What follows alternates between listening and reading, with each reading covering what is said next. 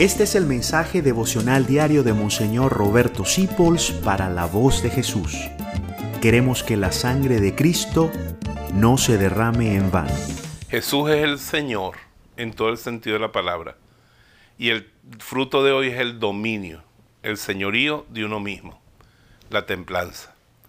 Templanza en el comer, en el gastar, en el desear, en el amar, en todo, en la medida de la templanza que yo no sea dominado por nada, sino solamente por el Señor.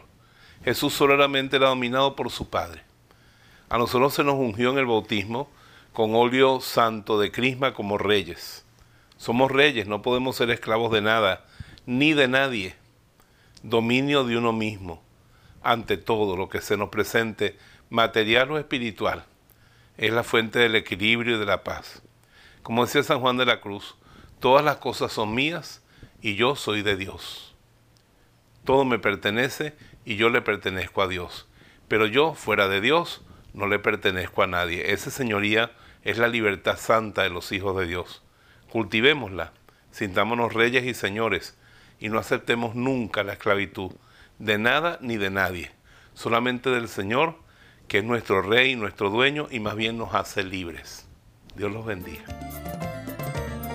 Gracias por dejarnos acompañarte.